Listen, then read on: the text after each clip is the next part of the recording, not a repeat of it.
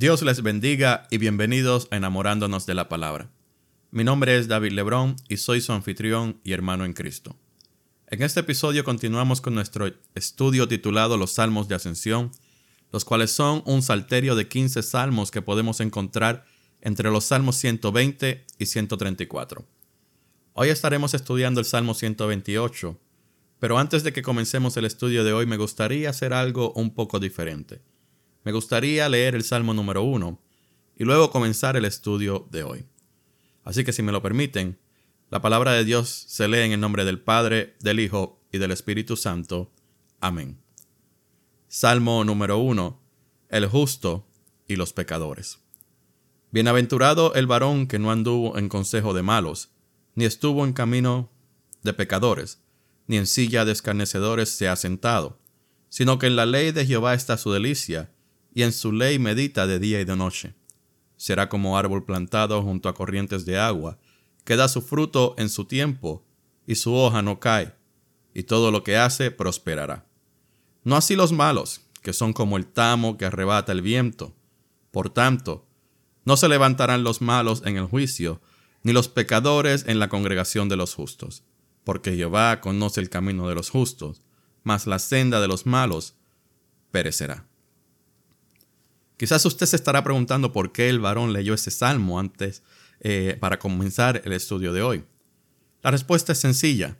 El primer salmo nos da una clara introducción a lo que sería el tema principal del libro, el hombre justo y el hombre malo. El salmo de hoy y el primer salmo comienzan de una manera similar con la diferencia de que el primer salmo comienza haciendo una declaración negativa cuando nos dice que el justo no anduvo en camino de pecadores. Y, la, y el Salmo 128 comienza haciendo una declaración positiva, como vamos a ver más adelante, cuando dice que el justo, el bienaventurado, anda en sus caminos, que son los caminos de Dios. El Salmo 128 es anónimo y expande algunos de los temas tocados en el Salmo 127. Los dos salmos, el 127 y 128, están conectados por una palabra, bienaventurado. Vemos que el Salmo 127 culminó hablándonos de un hombre bienaventurado, el Salmo 128 comienza con esa misma palabra, pero dándonos una descripción de un hombre bienaventurado. Ahora sí, sin más preámbulos, vamos a leer el texto de hoy que se encuentra en el Salmo 128. Oramos y comenzamos nuestro estudio. Una vez más, la palabra se lee en el nombre del Padre, del Hijo y del Espíritu Santo. Amén. Salmo 128. La bienaventuranza del que teme a Jehová. Cántico gradual. Bienaventurado todo aquel que teme a Jehová, que anda en sus caminos.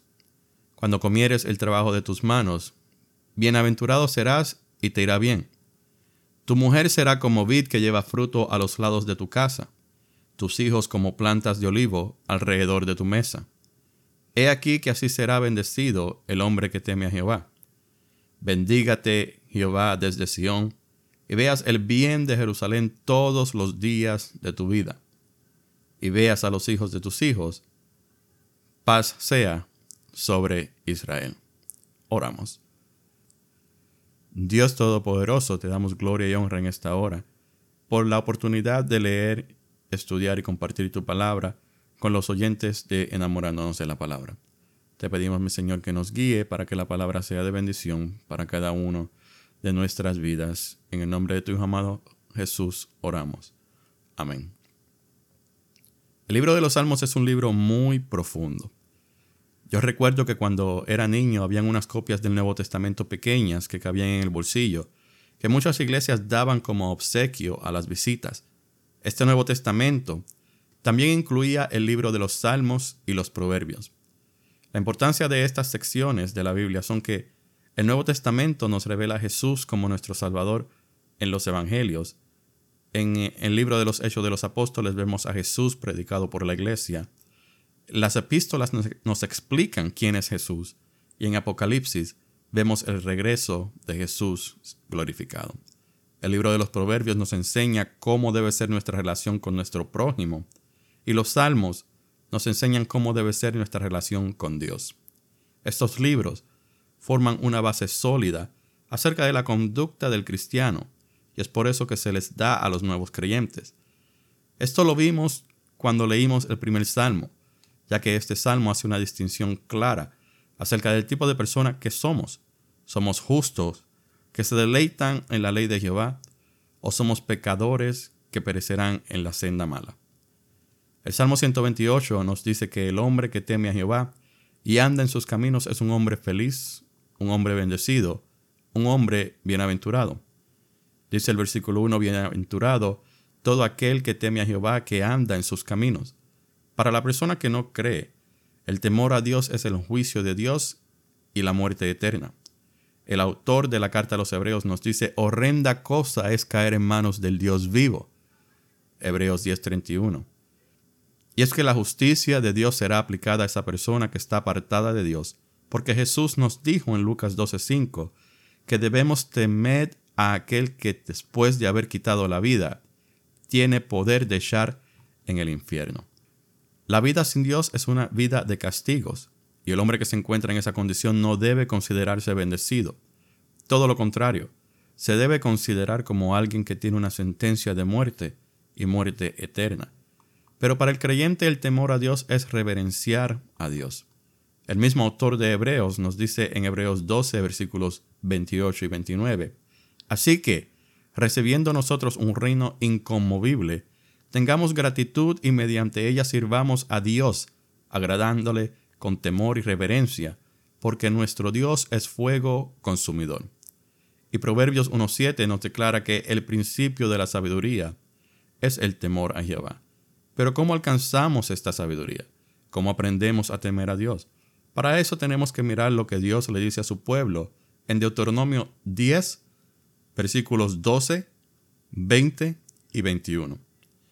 Ahora pues, Israel, ¿qué pide Jehová tu Dios de ti? Sino que temas a Jehová tu Dios, que andes en todos sus caminos, y que lo ames y sirvas a Jehová tu Dios con todo tu corazón y con toda tu alma.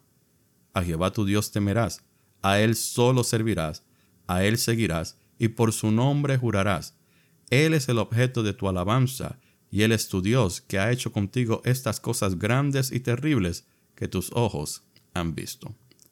Así que temer a Dios no es simplemente respetarlo. El respeto a Dios está incluido en el temor a Dios. Para el creyente que se describe en el versículo 1, el temor a Dios es el entender que Dios aborrece el pecado y por lo tanto teme el juicio de Dios. Y como entendemos que Dios aborrece el pecado, andamos en sus caminos. ¿Y cuáles son los caminos de Dios? Bueno, Isaías 35:8 nos dice que es el camino de santidad por el que no pasará inmundo y por más torpe que sea el creyente, no se extraviará. Los caminos de Dios son por los que anduvo Jesús y por los que el creyente que permanece en él debe andar según se nos dice en 1 de Juan capítulo 2 versículo 6. Los caminos de Dios son perfectos, nos dice el Salmo 18 versículo 30. Y este camino para los justos es como la luz de la aurora que va en aumento hasta que el día es perfecto, según nos dice Proverbios 4:18. El hombre que teme a Jehová clama como cuando clamó el salmista que dijo, enséñame tu camino y guíame por senda de rectitud a causa de mis enemigos. Salmo 27, versículo 11. Y cuando Dios mira que andamos en sus caminos, Él pone alegría en nuestras vidas y somos bendecidos somos bienaventurados. Salomón en, el Salmo 127 comenzó un pensamiento cuando comenzó con el versículo 3 a hablarnos de la familia como una bendición.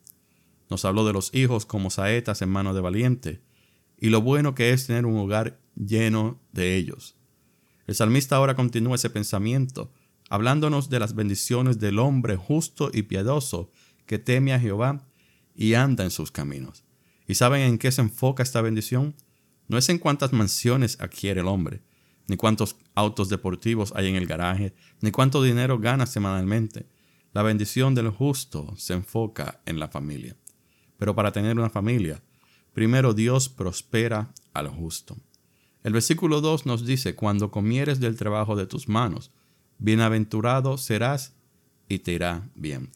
Dios no quiere que nos afanemos por el trabajo. Dios quiere que trabajemos porque por medio del trabajo podemos pagar por mejores cosas. Aunque estamos en manos de Dios, Dios quiere que trabajemos por lo que queremos. Dios no quiere vernos en pobreza ni esclavizados a estar pagando deudas. Dios provee por nuestras cosas básicas y necesarias, y cuando le somos fieles y andamos en sus caminos, Él nos prospera, añadiéndonos aún más de lo que deseamos. Recordemos que sin Dios todo nuestro trabajo es vano. Así que Dios siempre está mirando a nuestro corazón y cuando Él ve que de lo mucho que Él nos da, nosotros le traemos a su casa de acuerdo a la bondad que Él ha puesto en nuestros corazones, Él nos prospera, Él nos bendice. En el capítulo 5 del libro de los Hechos de los Apóstoles tenemos la historia de un matrimonio, Ananías y Zafira, que vendieron una heredad y cuando decidieron traer el dinero de la venta a la heredad de la a la iglesia, sustrajeron del precio para de esta manera quedarse con parte de ese dinero y no entregarlo todo, como hizo Bernabé eh, al final del capítulo 4. Este matrimonio no sentía el deseo de entregar ese dinero, pero ellos lo hicieron para que hablaran de lo bondadosos que ellos eran, para que la gente viera que ellos también estaban aportando. Ellos estaban haciendo algo por reconocimiento del hombre. Sin embargo, recibieron el reconocimiento de quien mira y sabe todas las cosas. Y cuando llegó Ananías ante Pedro con el dinero de la venta, Pedro le habló claro y le dijo, pudiste haberte quedado con todo el dinero y, o quizás no haber vendido la heredad, y aún esa fuese tuya. Pero lo que has hecho es engañar al Espíritu Santo, o por lo menos tratar de engañarlo. En ese momento el hombre Ananías cayó muerto. Lo mismo le sucedió a la esposa varios días después, cuando ella se presentó ante Pedro y una vez más mintió acerca de la cantidad del dinero. Ella también murió. El Espíritu Santo los castigó por codiciosos. No es bueno ser avaro. No es bueno ser codicioso. Hay que saber desprenderse de las cosas materiales porque Dios nos proveerá por las cosas que verdaderamente necesitamos. Si Dios ha puesto en nuestro corazón levantar una obra, sea una iglesia, sea una clínica, sea una escuela, sea un orfanato, Dios proveerá el edificio, obreros y el capital. Si Dios nos ha dado un buen trabajo y la Biblia nos enseña que traigamos el 10% a la iglesia local, entonces traigamos el 10% a la iglesia local y añádale lo que Dios haya puesto en su corazón. Porque Dios nos prospera para proveerle tanto a, a nuestra familia terrenal como a nuestra familia espiritual. Dios nos prospera para que disfrutemos de la vida, pero el que la disfruta es aquel que reconoce a Dios en todas las, las áreas de su vida y camina en obediencia a su palabra. Dios no nos prospera para que amemos más al dinero, a los autos, los vicios, las mansiones y las posesiones, y dejemos de pensar en que ha sido Él quien ha permitido que tengamos todo lo que tengamos y seamos todo lo que somos. En el cristianismo se enseña que debemos abrazar la hermandad humana. No hay divisiones entre el rico y el pobre, porque todos hemos sido creados iguales a imagen y semejanza de Dios. Así que cuando uno sufre, todo el cuerpo de Cristo sufre. Cuando uno es pobre, todo el cuerpo de Cristo es pobre. Y si Dios ha prosperado a uno, es para que venga al auxilio del necesitado. Luego de que Dios nos bendice en nuestros trabajos, Dios entonces comienza a trabajar en nuestra vida en el hogar. Dice el versículo 3, Tu mujer será como vid que lleva fruto a los lados de tu casa, tus hijos como plantas de olivo alrededor de tu mesa. Dios instituyó a la familia primero que nada. Así que debemos pensar que la familia es la primera bendición que Dios nos provee. Para que el hombre tuviera una familia, Dios hizo a la mujer como la segunda miembro de la familia. La mujer fue entregada por Dios a Adán para que fuese su ayuda idónea y su compañera por el resto de su vida, acompañándolo en las buenas y en las malas. Es aquí por donde comienza la bendición del hombre, por la mujer que Dios tiene reservada para cada uno de los hombres. Pero esta bendición solo llega cuando el esposo cumple con sus deberes conyugales. Dice en Efesios 5:33, pero cada uno de vosotros debe amar a su esposa como a sí mismo, y la esposa debe respetar a su marido. Cuando el hombre ama a su mujer y el hombre demuestra ese amor, la mujer se esmera por hacer a su esposo feliz y por hacerlo sentir especial. porque la mujer mantiene la casa en orden. Mientras el hombre está fuera del hogar, la mujer se ocupa de que todo esté listo para el regreso de su marido. Proverbios 31, un capítulo que muchas damas han estudiado y predicado y compartido con sus maridos y la congregación por la manera en que empodera a la mujer. Describe las cualidades de una esposa excepcional que trae bendición a su marido. Proverbios capítulo 31 versículo 10 al 12 dice, ¿quién podrá encontrar una esposa virtuosa y capaz? Es más preciosa que los rubíes. Su marido puede confiar en ella y ella le enriquecerá en gran manera la vida. Esa mujer le hace bien y no mal todos los días de su vida. ¿Ven cómo dice que el marido puede confiar en ella? Es que una buena esposa es fiel y leal a su marido. Ella no atiende atenciones de otros ni se deja convencer por palabras vanas de don Juanes que pasan por su ventana. El problema que estamos teniendo en nuestra sociedad hoy día es que el mundo cree que tener un alto número de compañeros sexuales es un gran logro que se debe ir anunciando. Vemos como celebridades anuncian un nuevo compañero cada tres o cuatro meses, como si eso fuera normal. Y como son celebridades las personas comunes y corrientes, los imitan. ¿Por qué mejor no imitar a Jesús y vivir una vida moral presentable ante Dios, ante sus padres y ante la sociedad? De esto nos dice el autor a los hebreos, honren el matrimonio y los casados manténganse fieles el uno al otro. Con toda seguridad, Dios juzgará a los que cometen inmoralidades sexuales y a los que cometen adulterio. El esposo, que no tiene cosa por cual desconfiar de su amada, será enriquecido porque ella no les será de una mala distracción. La única distracción que ella traerá a la vida de su marido es la del deseo del marido de volver a estar físicamente cerca de ella. Proverbios 31, versículo 27 nos dice, ella vigila la marcha de su casa y no come el pan de la ociosidad. Como les dije anteriormente, la esposa, que es de gran bendición para su marido, se ocupa de todos los aspectos de la casa. Hay muchos hombres que no le dan el crédito apropiado a las mujeres por la gran labor que hacen en el hogar. La mujer no descansa, sino que siempre está trabajando.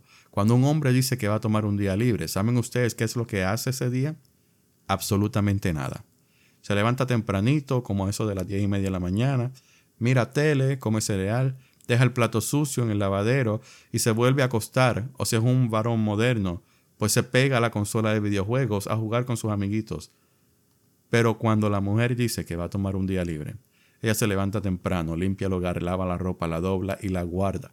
Baña a los niños, hace tarea con ellos, los saca al parque si el clima está agradable, cocina, lava los platos y cuando se acuesta a descansar está pendiente de que los niños estén bien de salud, que no estén tosiendo durante la noche, que estén arropados, que las ventanas no estén abiertas mientras duermen para que el aire fresco de la noche no les afecte y por si fuera poco, cumple con sus deberes conyugales con su marido. Las mujeres son de gran bendición para el hombre, por todas esas cosas que les mencioné y por muchas más que no les he mencionado. Las mujeres son los oídos que nos escuchan quejarnos de situaciones que no podemos compartir con nadie más. Las mujeres son nuestras consejeras cuando necesitamos escuchar alguna verdad. Las mujeres son nuestras enfermeras cuando nos enfermamos y son las que hacen que mantengamos nuestros pies sobre la tierra. La mujer viene a ser como la vid porque ella representaba una vida sedentaria, o sea, el hombre que encuentra su esposa es porque está listo para plantar sus pies y no andar como ruiseñor de flor en flor. Lamentablemente vivimos en unos tiempos en que las personas no quieren casarse y formar un hogar. Tanto hombres como mujeres se enfocan en sus carreras y piensan que una familia sería una distracción. Tanto hombres como mujeres se enfocan en tener múltiples compañeros sexuales y no en formar una relación seria y estable con una persona con el fin de casarse y formar un, un hogar. Estos no son los valores que Dios ha establecido en su palabra. El concepto del matrimonio está completamente distorsionado. Dios hizo a Adán y a Eva para formar el primer matrimonio y establecer el primer hogar.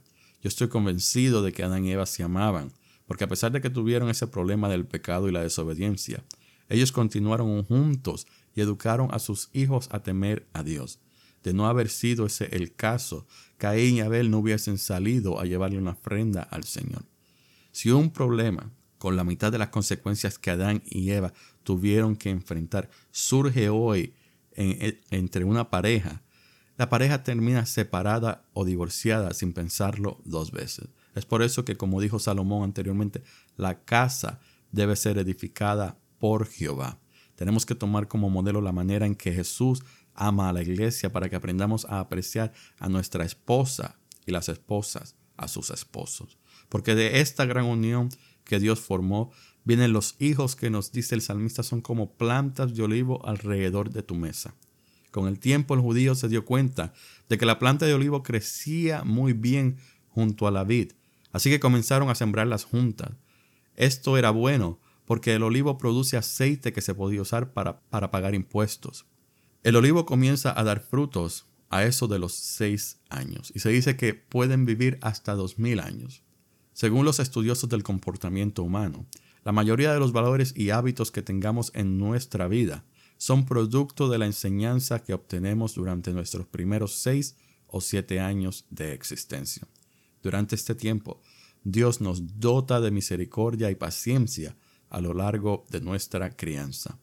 Desde que la paloma le trajo a Noé una hoja de olivo como prueba de que las aguas habían descendido, las ramas de olivo han simbolizado la esperanza de que la paz reemplace todo el mal y que vivamos en un lugar seguro y tranquilo. Nuestros hijos son esa esperanza para un mundo mejor. Por eso hay que sembrar en ellos esas actitudes pacificadoras, no contenciosas. Hay que regarlos con el amor de Cristo, no con la violencia del mundo. Hay que dejar que nuestros hijos produzcan ese aceite que usarán en sus lámparas y así ser luz en medio de las tinieblas. Continuamos con el versículo 4 que nos dice, He aquí que así será bendecido el hombre que teme a Jehová. Pero de esto no debemos asumir que estas bendiciones solo le vendrán al hombre casado o que tienen hijos. Decía el primer versículo que bienaventurado es todo aquel que teme a Jehová. Pero lo que sí podemos inferir es que el Señor favorece a los santos que tienen una vida doméstica en familia, porque Él hace sus relaciones felices y beneficiosas. De esta manera, Dios bendice a los hogares que le temen, porque Él es el Dios de todas las familias de Israel, así como lo es de todas las familias de la iglesia. Hemos visto esta bendición muchas veces y aún no dejamos de admirarnos al ver la paz de la vida doméstica en Cristo. La bendición de la familia viene del Señor como parte de su plan de preservación de una raza santa que alabe al Señor en medio de este mundo corrupto. Las riquezas no nos aseguran esta bendición. La elección de una novia hermosa y saludable no nos asegura esta bendición. El que nos nazcan muchos hijos no nos asegura esta bendición. La bendición solo es asegurada por Dios cuando somos influenciados a una vida piadosa, que es el resultado de una vida santa. Continuamos con el versículo 5, que nos dice, bendígate Jehová desde Sión, y veas el bien de Jerusalén todos los días de tu vida. ¿De dónde viene la bendición? Desde Sión, desde la casa de Jehová. Aquí estamos viendo cómo el salmista primero se enfocó en lo que es una bendición en la vida del hombre, tanto en su trabajo como en su vida familiar, y ahora transiciona a lo que es una bendición espiritual. Esta bendición que viene de Sión nos debe hacer pensar un poco en lo que dice Números capítulo 6 versículos 24 al 26. Que el Señor te bendiga y te proteja. Que el Señor sonría sobre ti y sea compasivo contigo que el Señor te muestre su favor y te dé su paz. Estas son las cosas que le deben venir al hombre temeroso de Dios. No calamidades y problemas, sino la confianza de que será bendecido, tal y como nos dicen esos versículos en, el libro de Números capítulo 6. Cuando el pueblo de Dios estaba en busca de misericordia, ponían sus ojos en Sión, porque allí estaba el templo del Señor. Era allí, en ese centro de bendición, donde se encontraba el altar del sacrificio, la silla de misericordias, y por eso es que de Jehová es que venía esa bendición para cada una de las personas que ponían su mirada en Él. Esta bendición espiritual no será una bendición temporal como las bendiciones terrenales. Esta bendición será espiritual y será permanente. Este versículo me hace pensar en la bendición que es el ser miembro del cuerpo de Cristo. Ser parte de una congregación y poder participar de cualquiera de los ministerios disponibles trae gran alegría a mi vida. Nunca me ha importado qué trabajo es el que el Señor quiere que yo haga en su obra, siempre y cuando sea Él quien me guíe. Si hay que limpiar el templo, pues se limpia. Si hay que cubrir una clase, pues se trae la enseñanza. Si hay que unirse al grupo de adoración, pues cantamos con gozo. Porque todas estas cosas las hacemos para Cristo como miembro de su iglesia. Mientras haya una iglesia, veremos cómo es que Jesús, el esposo, trata a su amada, la iglesia, y vemos como la esposa, por medio del bautismo, presenta uno a uno a cada uno de los hijos de Dios que reciben la bendición que aquí se nos menciona en número 6. El versículo 6 nos dice, y veas a los hijos de tus hijos, paz sea sobre Israel. Recordemos que honrar a nuestro padre y madre es el primer mandamiento con promesa. Aquí, sin embargo, vemos que esa promesa es una bendición para los padres. El versículo 6 comienza diciéndonos que veremos a los hijos de nuestros hijos, lo cual nos indica que tendremos una larga vida. Esta larga vida nos permitirá ver el fruto de nuestro modo de educar a nuestros niños bajo el temor de Dios. Eso es una tarea difícil, especialmente cuando hoy día los niños tienen tantas influencias como las redes sociales, las amistades de la escuela, el sistema de educación, el cual está siendo utilizado por las fuerzas del mal para confundir a nuestros niños. Por esto es que tenemos que estar sumamente interesados en la vida de nuestros niños, para que tengan la confianza de contarnos todo, para que tengan la confianza de venir a nosotros con todos sus problemas. Así nosotros, siendo guiados por el Espíritu Santo, podemos decirle cómo enfrentar cualquier situación de acuerdo a cómo Dios quiere que esa situación sea confrontada. El bienestar de nuestra familia es sumamente importante para nuestra larga vida. Debemos asegurarnos de que nuestros hijos aprendan de nosotros y que ellos puedan enseñarle a sus hijos, nuestros nietos. Salomón dijo que los hijos de los hijos son la corona del hombre viejo. Así que esta promesa de largos días implica que nuestra felicidad será vista a través de nuestra descendencia. Qué bendición es poder andar por los caminos del Señor, a quien tememos con reverencia y aborrecimiento al pecado. Dios Todopoderoso, te doy gracias en esta hora por permitirme haber eh, leído, compartido y estudiado tu palabra con los oyentes enamorándonos de la palabra. Te pido, mi Señor, que tú continúes ministrando en la vida de cada uno de ellos y que esta palabra haya sido de bendición para todas nuestras vidas que compartan esta palabra con aquellos que necesitan escucharla, que también les sea de bendición, que los traiga a tus pies y que pongan su vida en perspectiva, reconociendo, mi Señor, que todas las bendiciones, desde la más pequeña hasta la más grande, viene de parte de ti. Que vean a la familia que los rodea, que tú les has dado como una gran bendición para sus vidas y que eso les puede traer larga vida si esa familia, si esa bendición está puesta en tus manos. Gracias Señor. Te pido mi Señor que bendigas a cada uno de los oyentes enamorándonos de la palabra. En el nombre del Padre, del Hijo y del Espíritu Santo. Amén.